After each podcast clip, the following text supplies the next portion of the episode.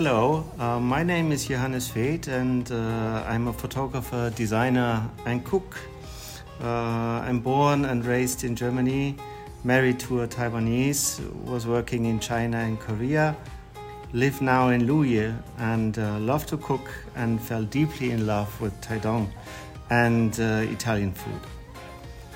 Uh, and everything started about six years ago. Um, when my wife Sho and I moved from Taichung to Taiwan's East Rift Valley uh, and started in Luye our little East Coast adventure called Chubby Rabbit, a cozy Italian kitchen serving homemade Italian cuisine using high quality ingredients from local sources.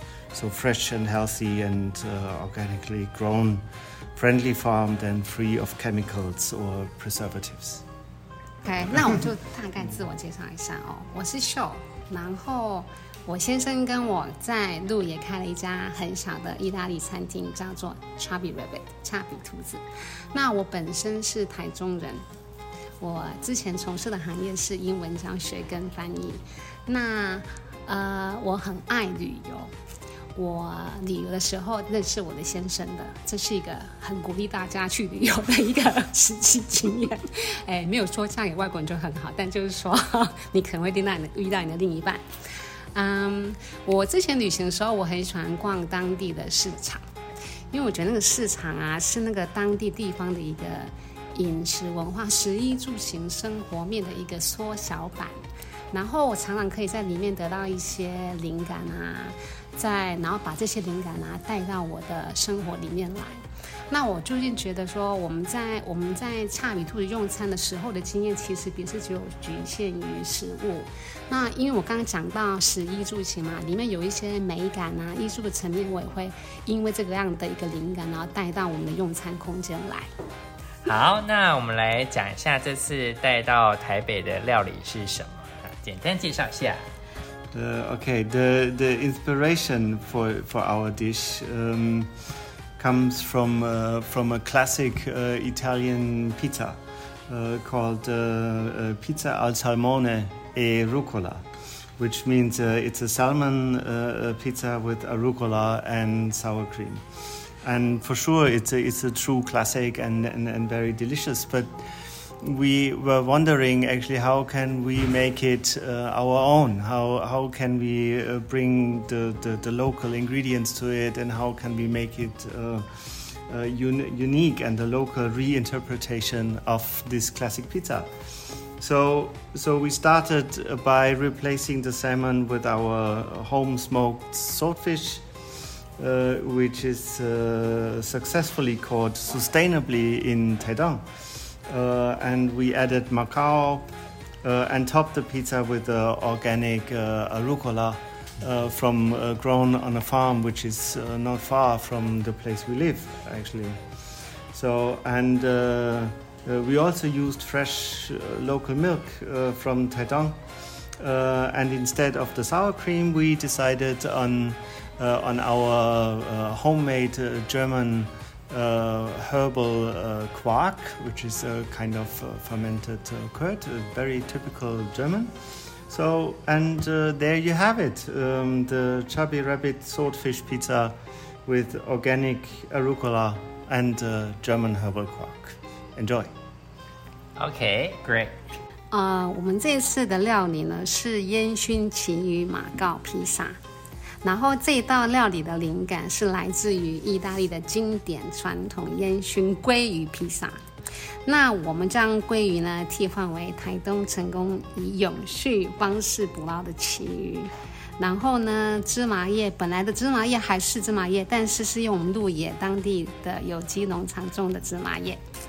再来就是因为主厨是德国人嘛，所以我们就加上一点德国的一些呃文化背景，食物的文化背景。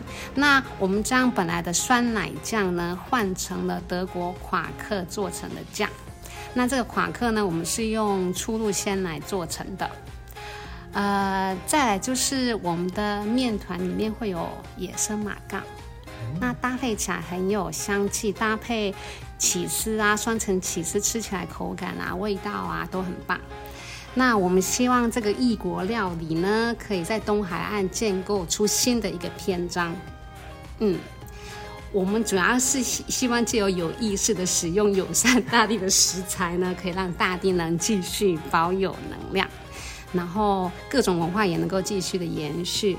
那我们期待呢，在未来呢，有更多丰富多元的创新融合。好，那我们来第三题。 You wanna talk about the imagination? The not really, right? Not so much. Hmm. Maybe you can try it.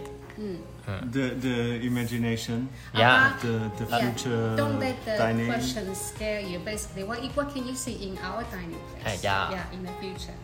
That what is it gonna be pre like served there? Mm. If he doesn't like it or I don't like it, we're not gonna play.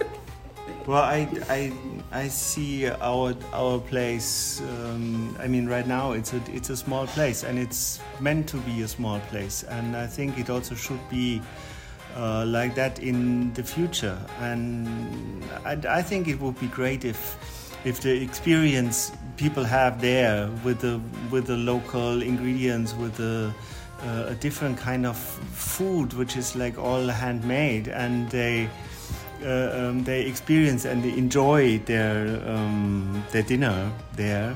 That that this could also expand more in the mindset. Even even they leave our our place. They say maybe just to slow down and uh, uh, enjoy life a little bit more, or see things um, uh, differently. Just just sit down, take your time, and enjoy. Yeah, that is great. 那对于将来的未来餐桌的想象的话，因为那个热情，很爱旅游还是在嘛，那喜欢去探索各地的市场那种热忱还是在嘛，那我就觉得那个灵感也是还是会在嘛，希望。然后，但我会希望，因为之前探索的方向比较趋向于国外，但我觉得我会希望将来会比较把重心放在探索台湾的。的市场上，就是比较友善大力的种植啊，有机的种植啊，让那个在这方面去多了解，然后希望也能够融合旅行经验，然后让整个的呃用餐体验更丰富、更多元，没有太多的局限这样子。那你旅行的时候，可能就会看到跟里面心里面有一个呼喝到的一个的对流，那就是一个启发嘛。那个就是一种东西，你可以带回去，可能实现在你的生活面上的。这就是我的未来餐桌。那你的呢？